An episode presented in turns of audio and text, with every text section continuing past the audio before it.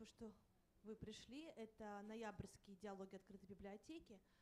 И э, без долгих, так сказать, прелюдий сразу скажу, что первая тема, мне кажется, сейчас самая важная, потому что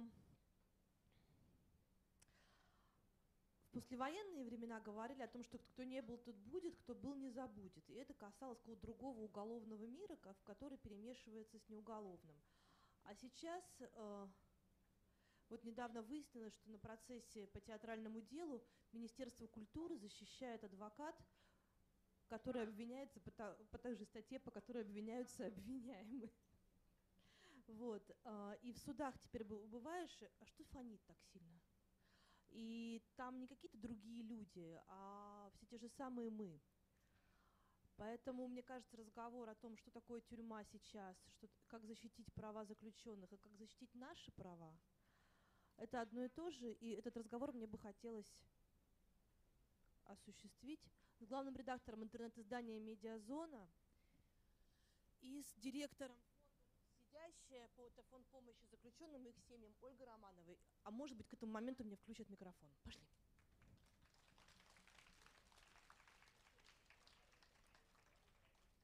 Вы слева или справа? А кофе-то мой. Это мой.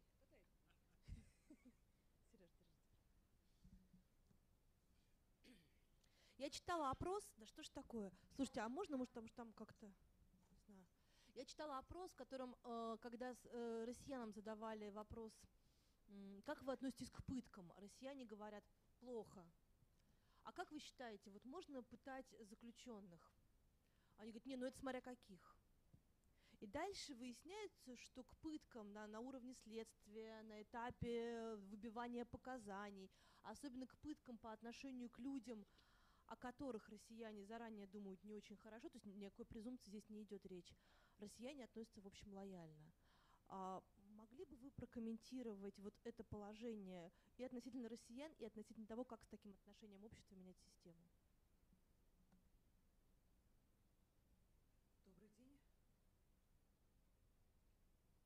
Я совсем недавно пережила довольно, то есть действительно очень такой серьезный стресс, а, потому что покончил с собой знакомый моего друга, молодой парень, а, который выпрыгнул из окна, и ну, осталась мама, осталась любимая девушка.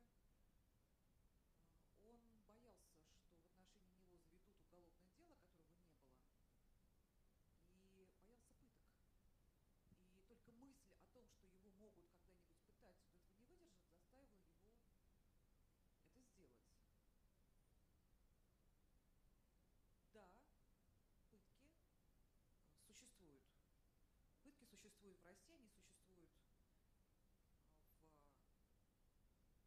в ОВД, они существуют в ФСБ, они существуют в тюрьмах. Что с этим можно сделать? Можно ли каким-то образом обезопасить себя от того, что тебя пытают, унижают, бьют, а, лишают сна, тепла, свиданий с родными? А, я думаю, да. Потому что эта система, система исполнения наказаний, единственное ведомство, которое ни разу с его основания, будем считать это 30-й год, год основания ГУЛАГа, ни разу не реформировалось. Передавали из э, МВД в Минюст, собственно, это э, все реформы. Эм, сделать это, я думаю, не так сложно. А вот почему это не делается, у меня есть своя собственная версия, все-таки, чтобы боялись. Э, чтобы боялись попасть в тюрьму, чтобы боялись не давать показания, чтобы боялись, чтобы вообще боялись. И вы же сами знаете, этот страх, он такой э, самопроизводящийся. И государство довольно много делает для того, чтобы мы боялись. А, я по поводу пыток скажу сначала, да, что с этим делать, как это происходит. А, проблема заключается в том, что это не самый, наверное, будет лучший для нас всех выход, но приходится понимать психологию людей, которые пытают, и для чего они это делают. Тут очень э, как бы понятно, что проще всего сказать, что с ними невозможно говорить и что-то делать, но тем не менее. Проблема заключается в том, что они пытки считают а, естественным продолжением своей работы. Это, если мы говорим сейчас про конкретика, вот уровень МВД. Чем проблема пыток на уровне МВД? В том, что пытки – самый эффективный способ раскрыть преступление в первые сутки или двое. Ну, вот очень многие дела именно таким образом и уходят в суд, и вообще раскрываются. Почему? Мы нашли человека, опера думают, ну, наверное, он. Так, он не сознается, искать лишние улики, что нам делать больше нечего? Или там проводить какие-то экспертизы, кого-то искать? Нет. Мы просто выбьем у него показания, и все. Часть работы такая. Наиболее простой путь повышения... А это же показывают в сериалах ментовских. Ну, там эти ментовские войны 8, 4, 5, э, улицы разбитых фонарей и все разные продолжения. То есть это же показывается в сериалах как некоторая норма. И проблема нормы заключается в том, что в целом вот эти люди, которые говорят про пытки, да, и относятся, они как считают? Слушайте, ну они же это сделали. Ну они же это сделали, скорее всего. Ну там, да, мы просто для понимания основные пытки мы с вами не видим. И они не попадают часто ни в медиа, ни в поле нашей, нашего зрения очень часто. Потому что это какие-то бытовые истории, какие-нибудь кражи, там, не знаю, э, мы довольно часто пишем про Забайкалье, классический пример. Человек там украл 10 литров мазута, его там несколько там, дней могут после этого пытать. Просто это такая, такой способ работы, как и в СИН я про поводу пыток в СИН, они же тоже считают этой частью своей работы. Вот в чем ужас. Пытки, они берутся не потому, что там, там, конечно, какой-то части нравится пытать, это безусловно. Там есть садисты, есть люди, которые получают от этого удовольствие. Но их не большинство. Большая часть считает это просто частью воспитательной работы, частью поддержания дисциплины. Вот они считают, что это вот ну, такая не самая приятная, наверное, для них, но просто часть работы – и к этому надо относиться как просто к части работы. Но это же преступники. А вы что, хотите, чтобы они вышли на свободу и там как угодно себя вели? Тут такая тюрьма. Вот так вот мы исправляем, мы поддержим дисциплину. Пытаем же мы не просто так, а пытаем тех, кто там неправильно себя ведет в колониях. А давайте, может быть, сформулируем, что такое пытки. Вот, да, э, пытки это когда бьют, это когда вот, э, как в Ярославской колонии, значит, когда человека все время сажают в ШИЗО, когда его систематически бьют, не дают ему есть когда, значит, с этими бутылками происходит история. Это физическое обязательно насилие, или это может быть перевели в камеру там некурящего человека с курильщиками, и там камера четырехместная, их 11, и спать в очередь. Или не дали свидания. Или вот что, что вот можно сформулировать, что такое пытки? Ты так на меня посмотрел, что дурочка не знаешь. Я этим летом снимала большой фильм про э, тюремную систему Украины – и там идут реформы, там идут серьезные реформы, они сделали много ошибок, много интересного, много хорошего. И эта тюремная система, она очень открыта. А, СИЗО там в ужасном состоянии, не могу сказать, что, в общем, как худшее из наших СИЗО. Проблема в том, что 60% уходит после приговора. А, но СИЗО переполнено. В зонах все нормально, в СИЗО ужас, что они показывают с большим удовольствием. А, я спросила, зачем они мне это показывают. Я снимаю а, то, что мы не привыкли видеть. Они сказали, понимаешь, вот условия содержания в СИЗО а, приравниваются к пыточным в наших СИЗО. Здесь плесень, а это пытки. Здесь плохое освещение, а это пытки. Здесь э, плохие санитарно-гигиенические условия, а это пытки. Э, здесь курят, а это пытка. Э, это все Европейский суд по правам человека признает пыткой. И в Конституции каждой демократической страны запрет на пытки существует, единственный запрет в Конституции. И я спросила, зачем? Зачем тогда вы это показываете мне, что у вас здесь пыточные условия содержания? Затем, что мы хотим, чтобы как можно больше процессов а, выиграли люди, которые здесь сидят в ЕСПЧ. Я говорю, зачем? Зачем? Чтобы мы могли это изменить. Потому что денег нет, финансирования нет – есть помощь Евросоюза, которые с удовольствием принимают, но они хотят а, строить новые тюрьмы, а это дорого, нужно больше денег. Они просто а, фиксируют пытки, все время фиксируют сами у себя пытки, вплоть до того, что нет недостаточно, недостаточно освещено, освещено, там, не знаю, чтобы книжки читать, да, а, мало света. Это все, это все пытки. А ЕСПЧ это все признает пытками. А, и, кстати сказать,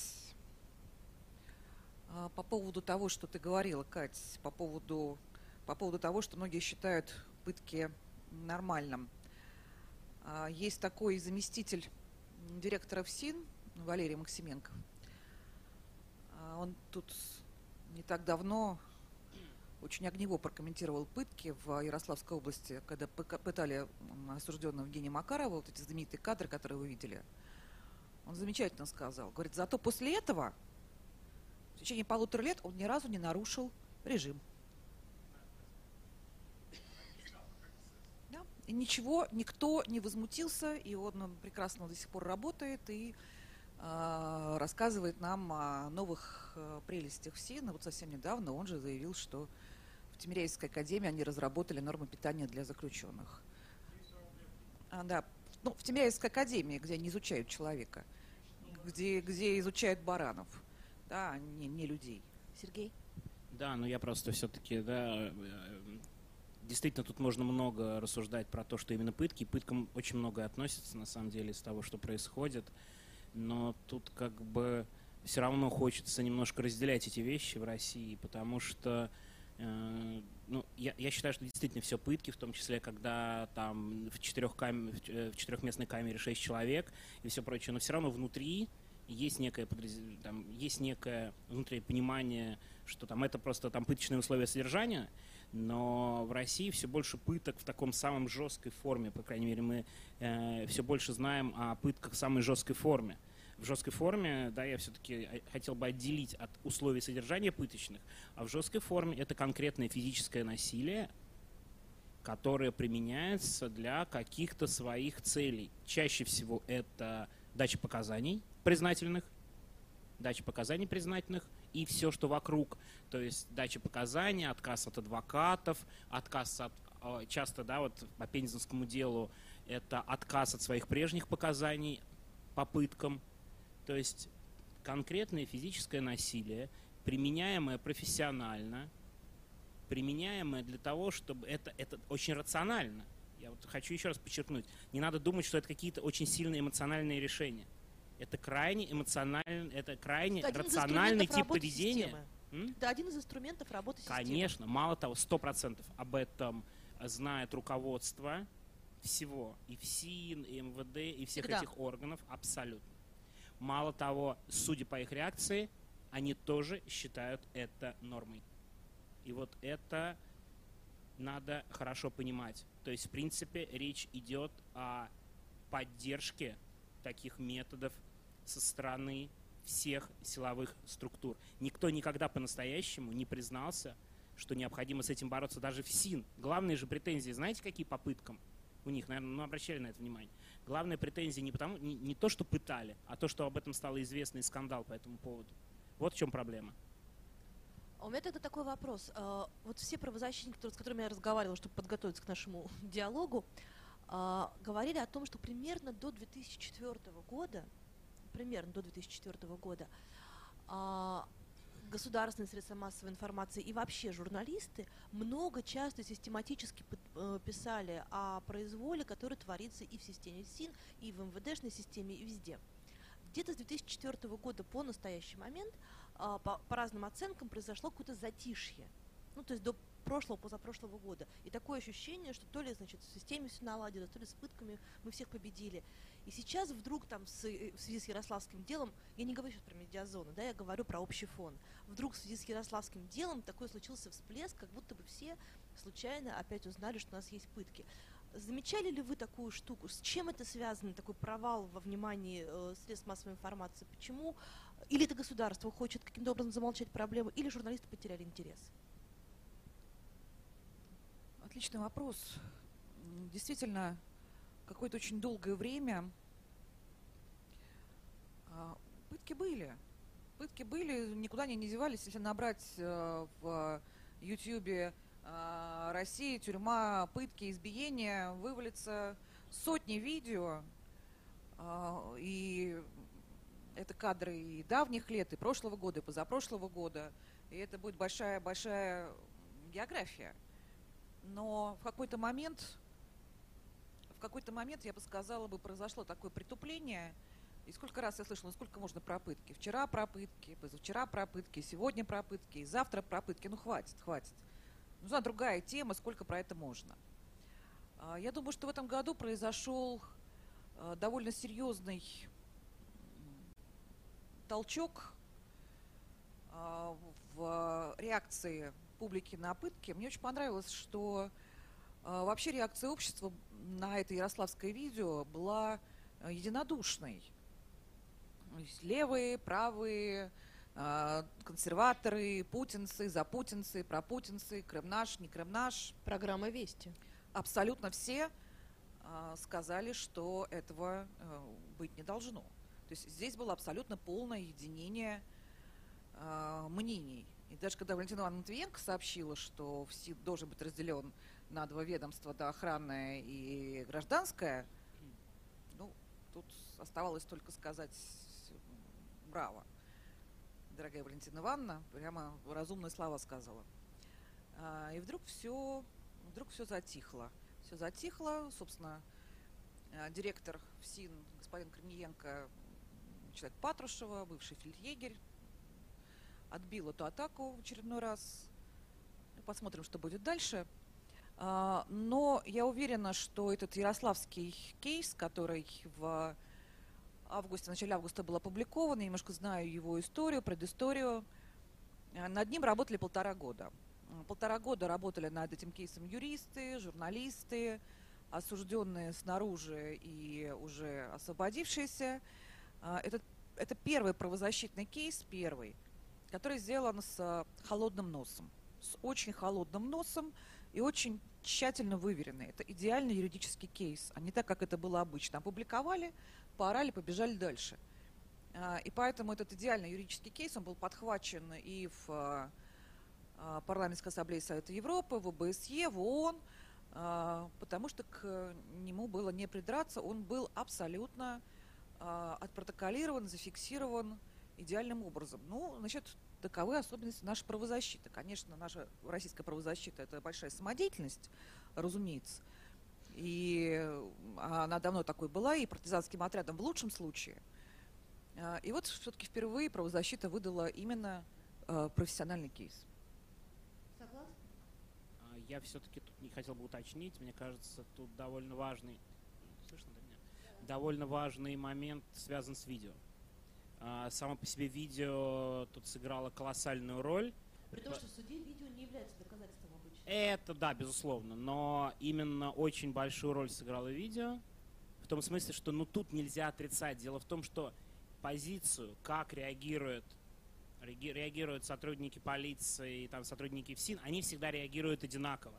Ничего не было, слова против слов, да, упал, подскользнулся, сам ударился. Реакция всегда такая. Просто здесь эта реакция была невозможна. Во всех других случаях она, к сожалению, была возможна. И постоянно говорить одно и то же, ну, то есть, ну и что? докажите, да, вот, то есть вот, вот к этому видео нельзя было сказать, докажите, что были пытки. Ну, то есть, мне кажется, видео повлияло. А по поводу внимания, я все-таки не совсем соглашусь с таким тезисом. Э, хочу напомнить, например, историю про пытки в Казани, про ОВД Дальний. Там тоже был, была довольно громкая история. Была, было громкое судебное разбирательство. Полицейские отнюдь не собирались сразу сдаваться – была прям большая история. Федеральный канал. И, кстати говоря, об этом писали и говорили. Нет, 2011 год, уже много времени прошло. Да, да, да, да, да. Но просто... Или 2010, 2011, по-моему, все-таки. Ну, 10 11 могу ошибиться, видите, не могу я, даже я сказать точный год. Но история прошла, быстро они забыли. Кстати говоря, полицейские пытались через год, через два, через несколько лет съехать с этой темы. И опять же, потому что не было видео конкретных материалов ну, всегда на своем уровне можно говорить, ну, вот это классическая формула. Да нет, это они сами подскользнулись, вот эти вот классические примеры. Так что здесь, по-моему, все-таки главной вещью было видео, И вот к этому видео просто невозможно возразить. Поверьте, я довольно, наверное, грустную вещь скажу, но о ближайших пытках, которых мы узнаем, но которым не будет видео, а, не будет такого резонанса, б, вот этот будет тезис, а вы нам докажите. Проблема заключается в том, что пытки приходится доказывать тем, кто подвергся этим пыткам, и их адвокатам и правозащитникам. Хотя вроде как должно быть несколько наоборот. А я с тобой снова не соглашусь. А, скажите, пожалуйста, а кто из вас слышал и знает, ну, кроме Саши, которую я здесь вижу, а, кто из вас слышал и знает про историю пыток в Ингушетии? Вот, вот. Это потрясающая история медиазоны, которая очень здорово сделана. Это фантастическая история что она вообще случилась. И э, был суд, э, и люди наказаны, но посмотрите, мы о ней не знаем, несмотря на все наши усилия, и усилия прежде всего медиазоны. Пользуясь случаем, когда вернетесь домой, прочтите на медиазоне историю про пытки в Ингушетии и пожертвуйте медиазоне 100 рублей в месяц, потому что у них плохо с деньгами. А, тем не менее, да, вот этот случай, он доказан. Вы популярнейшее издание – вы много Видео писали. нет. Да, но смотри, пытки доказаны.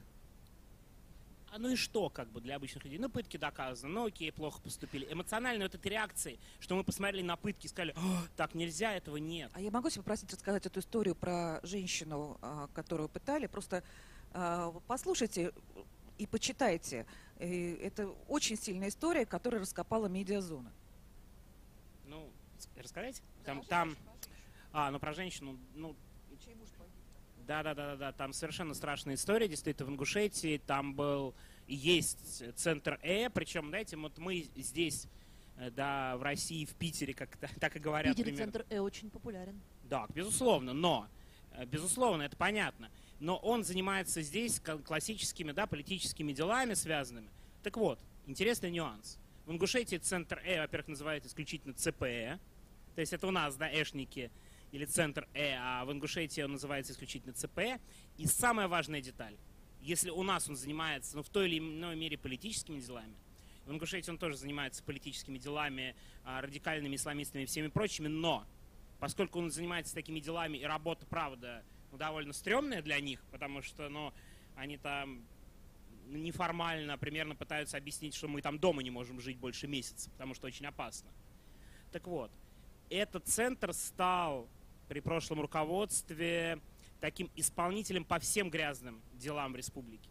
Для понимания истории, которую просил меня Ольга рассказать, она связана не с политическим делом. Там были пытки людей, которых подозревали в разбое, бытовуха, никак не Центр Э, никак не ЦПЭ. Но поскольку у них репутация людей, которые сделают что угодно, выбьют из кого угодно показания, им показали подозреваемых, они их привезли в Э, свой отдел и реально пытали. Там была совершенно страшная история, потому что забрали и мужа, и жену. Их пытали в параллельных кабинетах. Одевали там э, мешок на голову, били электрошоком. И это продолжалось несколько часов. И это продолжалось несколько часов и привело к тому, что они немножко не рассчитали, долго держали пакет на мужчине, и он умер в соседнем кабинете. Но самая страшная история была, когда она мне это рассказывала в горном ауле, там в полутора часах езды от Магаса, от Назрани, и говорила, что вы знаете, а они, э, вот что-то случилось, я услышала, что больше нет шума, и минут через 10-15 они ко мне заходят и говорят, все-все, нормально, все, больше пытать мы тебя не будем. Слушай, а вот кольцо вот у тебя, а давай мы снимем кольцо, оно там нам нужно в качестве доказательств ну, что ей делать, сопротивляться, да, мужчинам? Они снимают с нее кольцо, заходят еще через пару минут и говорят, слушай, а теперь выпей 200 грамм водки. Она говорит, ну я не пью, я мусульманка, я не могу. И они ей заливают насильно водку и уходят. Она сама не совсем понимает, что происходит. А я вот думаю, они ушли совещаться, что делать с ней.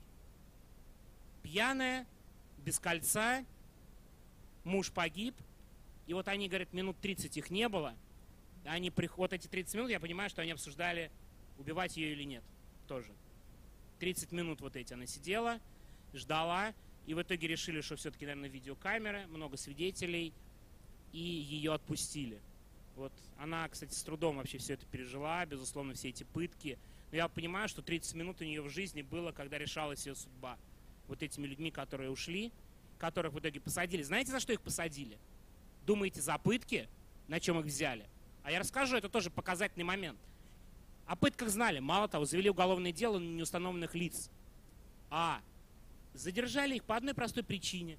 Потому что параллельно, кроме пыток и грязных дел, они еще занимались вымогательством в республике. И наехали на человека, на которого наезжать было не надо. Он нашел выход на федеральных ФСБшников, которые вдруг нашлись для себя хороший, хороший случай задержать высокопоставленных силовиков. Ну, так совпало. Там была борьба извините, с коррупцией. Пожалуйста, извините, пожалуйста, можно пойти? В стране. То есть сначала их взяли по истории с вымогательством у влиятельного человека в республике, а потом уже подняли пытки. Если бы не было этого эпизода с вымогательством, я не уверен, что эти пытки были бы раскрыты. Это примерно как все работает, к сожалению. Это история про то, как все работает а, в России с правоохранительной системой. Как вы считаете, с, э, в, как, в какого конца нужно начинать? То есть, с одной стороны, все все время говорят, и Оля Стева начала э, о реформе, о реформе ФСИН, о реформе правоохранительных органов.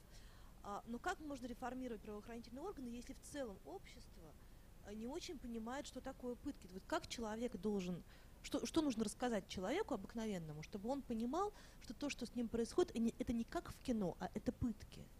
Что сейчас в данный момент нарушаются его права. Ведь люди, мне кажется, не всегда это знают. И они не всегда обращаются к вам или к вам за помощью. Они думают, что все, что с ними происходит, это, ну, вот они попали вот в этот жуткий мир, и теперь так будет. Тут очень трудно как-то, да, сразу отвечать, и да, какое-то мнение есть. Э, это, мне кажется, сложный вопрос. Эм, но мне кажется, любая реформа и любое реформирование – это вопрос политической воли руководства. Исключительно. Мало того, я тут, может быть, выскажу не самую популярную позицию. Я считаю, можно обойтись и без кардинального реформирования, но не надо все разрушать. Вопрос политической воли. У нас главная проблема, что руководство силовых структур считает пытки частью, частью важной работы, которая облегчает раскрываемость, статистику, укрепляет порядок, если говорить о колониях там пытать даже, это не очень рациональный момент а, в смысле раскрытых дел. У МВД более рациональное объяснение пыток. Мы берем, человека пытаем. В колониях немножко другая история, но тоже рациональная. А история о том, что должен быть порядок.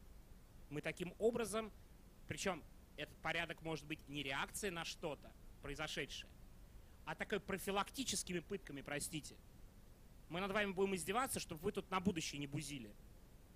И права свои не отстаивали.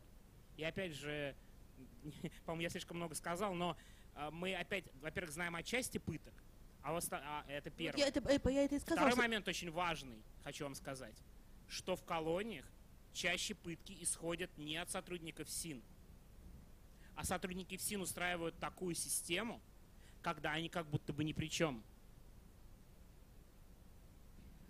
Да, это как раз то, о чем я хотела сказать. А, когда в колониях заключенные пытают заключенных совершенно самостоятельно, добровольно и с песней. А, но это часть, а, я бы сказала так, общественного договора. Что нужно руководству колонии? Чтобы на них не жаловались, чтобы не писали в прокуратуру, чтобы не вызывали проверок, чтобы чтобы ничего не выходило за пределы колонии, никаких слухов, никаких, э, никакой информации. Э, это так закрытая, в общем, территория, чтобы она закрылась еще больше, чтобы не жаловались родственникам. А как это обеспечить? Да, в общем, никак, да, есть один вариант навести порядок, да, но это, понятно, мы фантастику не рассматриваем. А, и второй вариант сделать так, чтобы никто не жаловался. Каким образом? Да, в любой зоне есть блат-комитет. Ну, то есть вы слышали там смотрящий за зоной, там вор в законе, то есть какие-то люди, которые от криминального мира э, как бы наводят свои порядки. И, соответственно, руководство зоны вступает в переговоры с э, блат-комитетом и говорит, блат-комитет, ты там последи, чтобы никто не жаловался. Там будут жалобы, сам знаешь, как разбираться. И Блат-комитет устраивает жалобщикам а, веселую жизнь. Да, это, это пытки, это избиение, это сразу, когда приходит этап рассказ, кто в зоне хозяин. А, все это делается с помощью блатных. А, зачем они это делают? Любое сотрудничество должно быть взаимовыгодным. Да? Соответственно, а, начальство смотрит сквозь пальцы на то, что Блаткомитет снабжают э, наркотиками, мобильными телефонами, спиртным, ну и когда нужно, там, я не знаю, девочки, мальчики. Это такая взаимовыгодная сделка. Поэтому, когда сейчас говорят, там красные зоны, черные зоны, зеленые сейчас зоны появляются. Зеленые это какие? Исламские. Исламские, а. там, где... Говорят, хорошие. Очень. А, да, это абсолютно отдельная тяжелая тема. Мы сейчас к ней как раз переходим. но красных, черных уже не существует, потому что, в общем, везде есть, а, везде есть смычка гордость деревней, блатных с а, милиционерами, с, с красным, черным, с красным. Да, социально близкие, обратите внимание, я, честно говоря, не знаю, курица или яйцо, это идет от зон наверх или сверху на, на зоны, да, но ведь то же самое когда мы слышим про Шакро Молодого э, и его прекрасные романы с э, ГСУ, с Следственным комитетом, да, это же то же самое. Ну и еще выше, да, мы тоже, тоже понимаем э, и читаем про, например, там, про какую-нибудь Малышевскую Тамбовскую группировку, там, Гена Петров, Трабер, Греф, Нет, ну, подожди, мы читаем и смотрим видео про цеповяза, который ест там этих крабов, икру или что он там ест. Это другая тема это другая тема совсем. Ну, в общем, а, эта смычка, она, она есть, она есть и там, она есть и здесь, да, это такая большая часть Но это народная волна возмущения должна заставить их там что-то делать, это люди должны сбунтоваться, или это все-таки удобнее, когда государство принимает решение? Вот Сережа считает, что удобнее, когда государство, а ты как считаешь? Кто должен начать реформировать. Вот вы должны объяснить все людям, и люди, поняв, что у них есть право сопротивляться пыткам, не быть пытаемыми и так далее, должны возмутиться и не дать себя пытать. Или это государство должно дойти до этой светлой мысли и осуществить реформу? А, я как человек, который год изучает немецкий, протестую против слова «должны» в твоей фразе. Да? Там есть а, в немецком, в немецком языке там есть, э, не знаю, 18 вариантов слова «должны», и я хотела бы уточнить твой оттенок. Да? К сожалению, в э, русском языке это невозможно уточнить оттенок слова «должны». Нет. Здесь, конечно, никто ничего никому не должен. Э, ни государство, ни общество, ничего. Э, я думаю, что вообще пытки победить легко и просто, в принципе, любым, любым движением нашего организма. Государственным ли или общественным. Просто надо как-то осознанно к этому отнестись. Мой любимый и самый, мне кажется, простой вариант – отменить э, зоны БС. А, зоны БС – это э, зона для безопасного содержания э, бывших сотрудников. То есть, когда сажают прокурора, судью, полицейского, таможенника, ГИБДДшника, да, судью, а, их сажают в а, отдельные зоны, и считается, что их нельзя содержать вместе с, со всеми остальными. Простите, а, а, а бизнесменов можно, а писателей можно, а педофилов можно, насильников можно, а террористов можно? Почему, почему э, бывших сотрудников э, надо в отдельные сажать э, зоны? Сидели бы вместе со всеми. Я думаю, что тогда бы и пыток было бы меньше. Когда каждый бы думал, что встретиться завтра с тем, кого он сегодня пытает, я думаю, это решило бы многие проблемы. А я, кстати, не соглашусь. Я боюсь, это не решило бы проблемы. Э, стратегически эти люди все-таки не думают. Для них важнее раскрыть дело, посмотреть на статистику, э, там, отчитаться перед начальством, чем подумать, что у них там случится через пять лет. Я боюсь, это красиво, но не сильно повлияет, к сожалению. Ну, это один из 105 способов да, борьбы с пытками. А, вот это просто простой. Он простой. Давайте попробуем. И посмотрим, прав ты или права я. А сколько на сегодняшний день в России людей содержится в местах лишения свободы? 602 тысячи. Сколько находится в следственных изоляторах? 1100. 1100, да? У нас, мало того, один из самых низких уровней по заключенным, между прочим. А почему складывается тогда ощущение, что как будто бы вот ну, целый, как будто бы все сидят, да, и, кстати, вот я не знаю, есть ли в мировой практике прецеденты изданию медиазона? То есть вот целая СМИ огромной страны, которая с утра до вечера освещает а, то, что происходит ну, в зоне или в, в приближении к зоне. То есть те, кто на пути в зону и в зоне. Я знаю целый канал, американский такой, мне он очень нравится. Забыл, как называется. Да, да, Просто да, вопрос телеканалы, да. Вопрос, вопрос, а почему складывается такое ощущение? Это же не, не то, что я интересуюсь только этим. Ну, я а, много чем интересуюсь. Не-не, складывается такое ощущение, потому что, ну, как бы мы 4 года когда на- назад запускались, мы, в общем, говорили, что, ну, просто в России нет реальной политики и других каких-то тем, а все проблемы принято решать через суд и потом через отправление людей в колонию. Но это, это же везде, на любом уровне мы это видим. Причем сначала мы расправляемся с политическими оппонентами, а потом доходим до своих, как, условно говоря, в деле Улюкаева примерно. Но это же самый простой способ – уголовное дело. И сейчас мы видим на примере Кирилла Серебренникова. Это самый простой способ разобраться с неугодными через уголовное дело, а потом через тюрьму. Простой, испытанный, надежный, обкатанный. Мы там не ошибемся, не надо длинные публикации, не надо большие материалы. Есть следователь, есть накатанная дорога, где суд у нас абсолютно силовое ведомство. Вот э, этот, этот же огромный миф про разделение властей, суд сейчас в России необходимо отнести к силовым ведомствам. Потому что ну, суда нет, и это большая проблема. Я долго думала, как же мы будем со Смирновым дискутировать, потому что нам не о чем дискутировать. Оказалось, есть чего. У нас вот просто никакое не силовое ведомство. Суд э, – это секретарское ведомство, которое оформляет решение. И ничего в нем силового нет. Там сидит э, несчастная избожденная женщина с тяжелой личной жизнью в пыльной хламиде, и две такие же ее там секретарь и помощник. а, будущие судьбы, но без всяких перспектив э, в развитии, ничего не читавшие, не знающие, не слушавшие, и вряд ли куда-нибудь, они когда-нибудь поедут, я не знаю, в Шамбалу.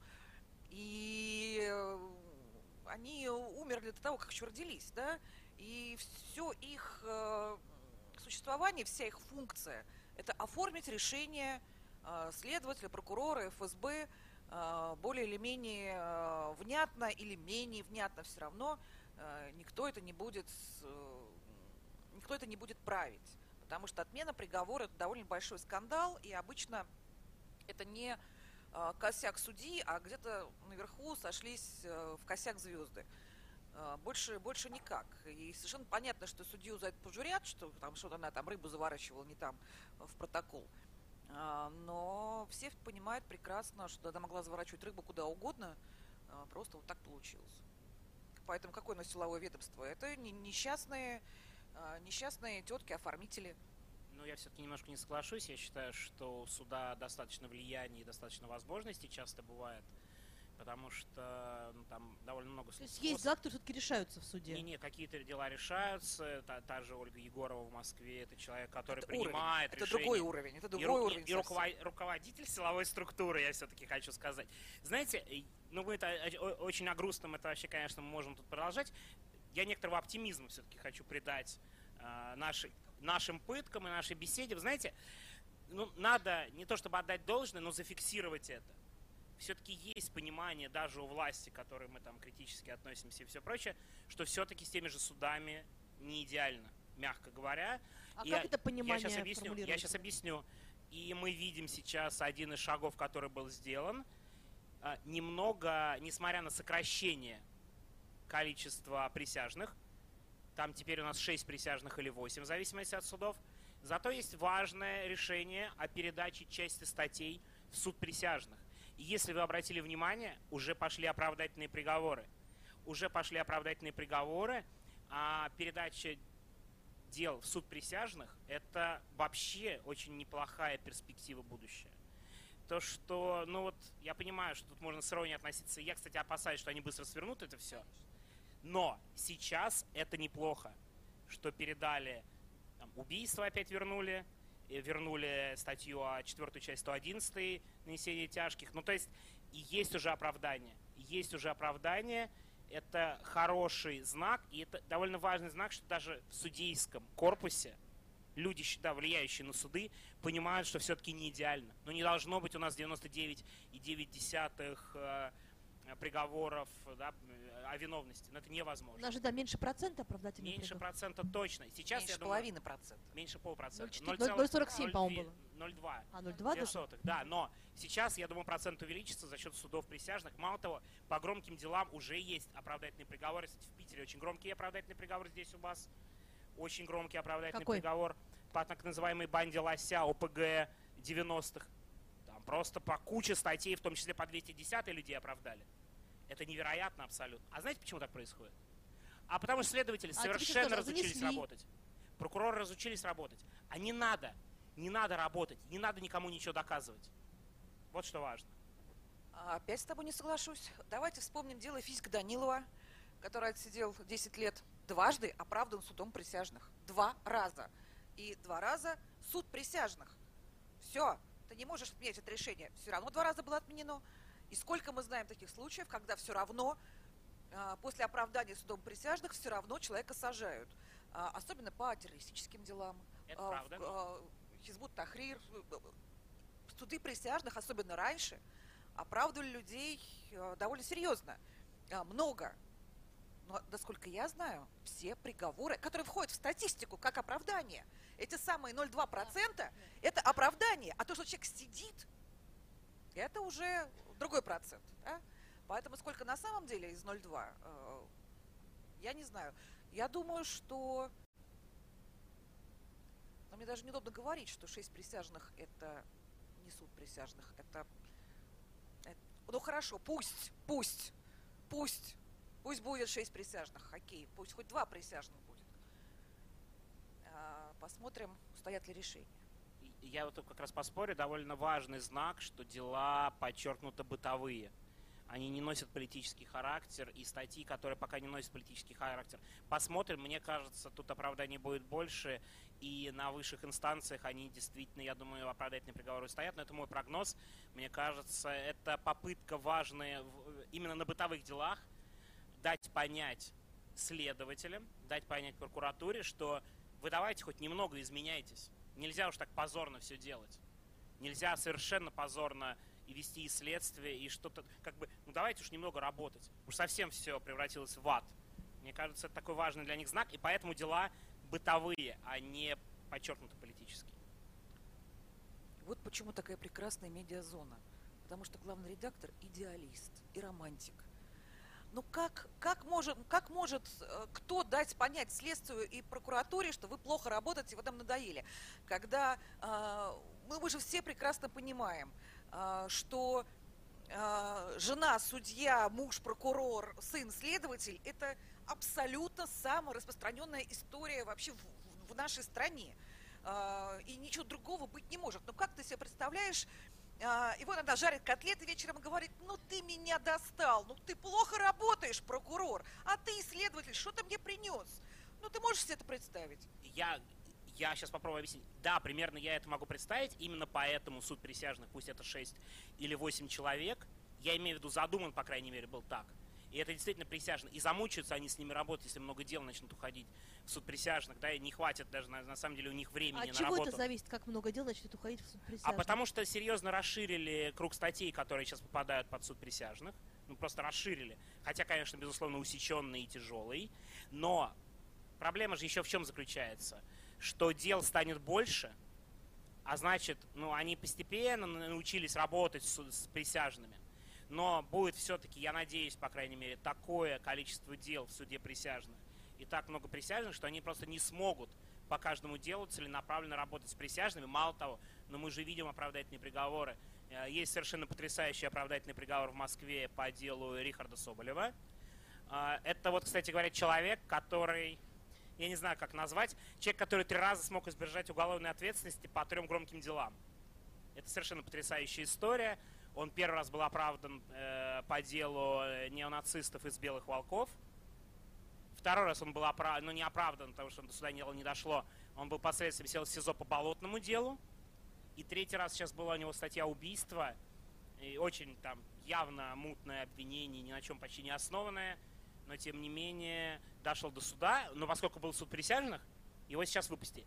Я по -по попробую все-таки предположить, что и многие из этих приговоров и этих вердиктов присяжных стоят и в высших инстанциях.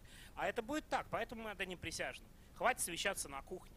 Вы имеете в виду, что ваше совещание на кухне рано или поздно все-таки закончится. Постарайтесь на кухне говорить о делах, а не обсуждать, что вообще можно ничего не делать, пустые бумаги в суд отдавать, на пустых бумагах э, строить весь процесс, и прокурор отдает э, судье обвинительное заключение, просто для нее печатает. Мне кажется, это попытка все-таки сделать так, чтобы они более ответственно относились к своей работе. И, но вывод, для чего это делается? Да чтобы меньше об этом было скандалов и писали. Логика примерно такая же. Ну, давайте чуть поменьше чтобы об этом писали и скандалов было поменьше. Это примерно как во ВСИН. Вы не пытаете не потому, что пытать плохо, а может слишком скандалы громкие. Раз в год, в ноябре, мы со Смирновым спорим. Я не Но я один раз уже проспорил, поэтому мне... А что, что я в не самой лучшей ситуации. А что проспорил? Ящик вина проспорил. На чем? На Улюкаеве, что ли? Да, да, да. Вот люди. Вот я, кстати, искренне считал, что будет условный срок. И я считал. Мы идеалисты. А мы сейчас не будем обсуждать текущие дела и делать ставки, потому что совсем как-то неприлично получается. Но смотрите, у нас получилась такая история. Значит, ввиду отсутствия институтов прессы, во всех громких делах там стадия войны компроматов пропускается. И человек сразу немедленно оказывается в суде. На решение судьи по громким делам кто обычно влияет? Это вопрос, который задает себе, ну, в общем, каждый, кто следит за разными громкими делами. Там от дела э, Титиева до дела Дмитриева, от дела Серебренникова э, до дела Никиты Белых, то есть на кого угодно. Кто влияет на решение суда?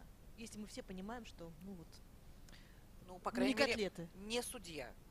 Не судья.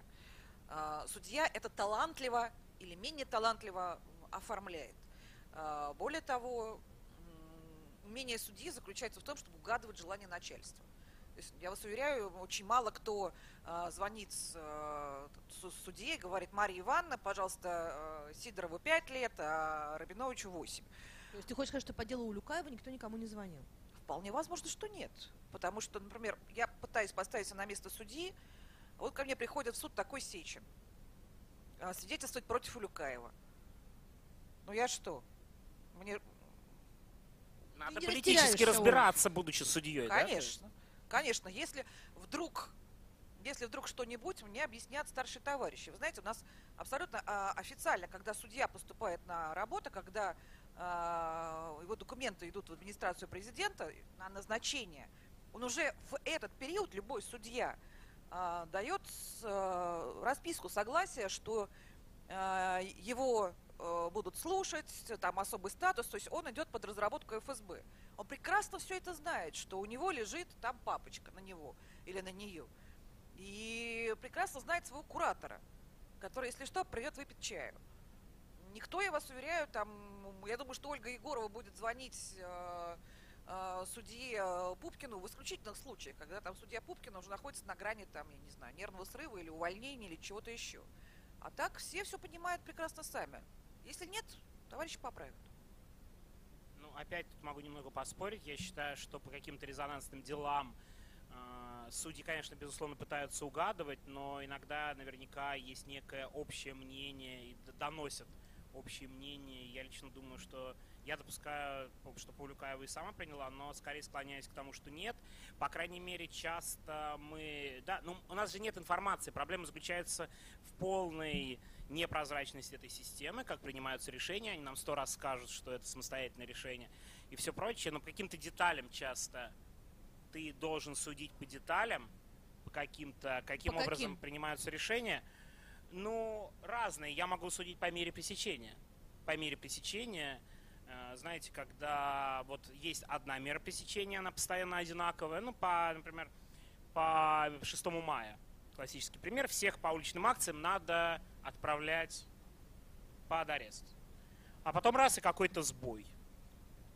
Ну, нет ареста. А потом оказывается, что сбой связан там, с отсутствием на месте председателя суда. Этот сбой. Раз так, есть у судьи возможность какое-то другое решение принять. Вряд ли он делает это сам. Скорее он с кем-то советуется из вышестоящих. Потому что если бы он угадывал, он бы так не рисковал Я к этому. Тут есть как бы судья, они же тоже карьеристы, безусловно, и боятся попасть под санкции, под что-то еще. Так что я допускаю, что все-таки совещаются они, причем гораздо чаще, чем нам кажется. Хотя, конечно, частично и угадывают.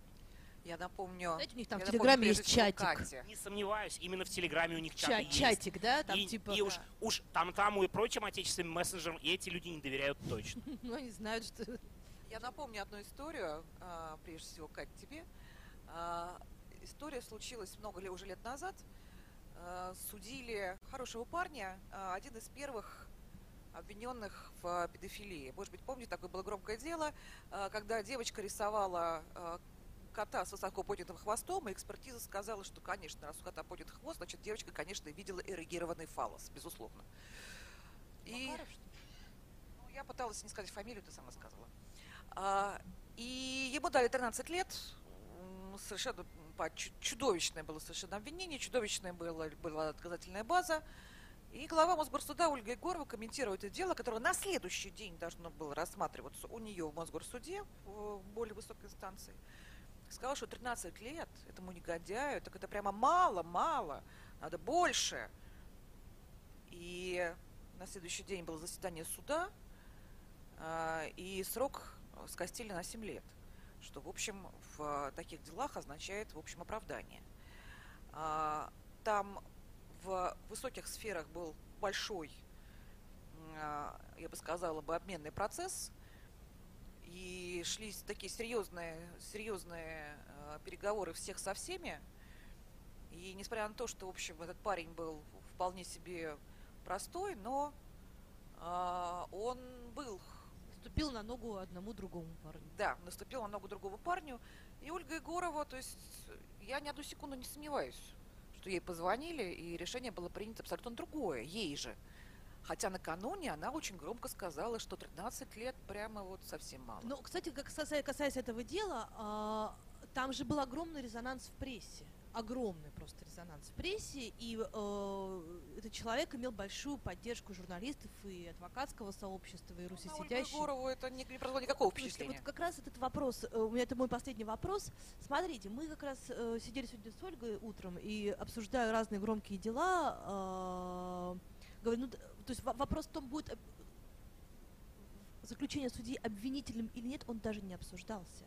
Вопрос будет э, срок условный или реальный, и сколько именно лет. То есть мы понимаем, что если человек попал в лапы системы, в бульдожью хватку, то он оттуда не выскользнет. Так получилось там с Дмитриевым, так получилось с Титиевым и так далее. То есть даже если чуть-чуть подразжимаются челюсти, все равно смыкаются. Но есть и другие примеры.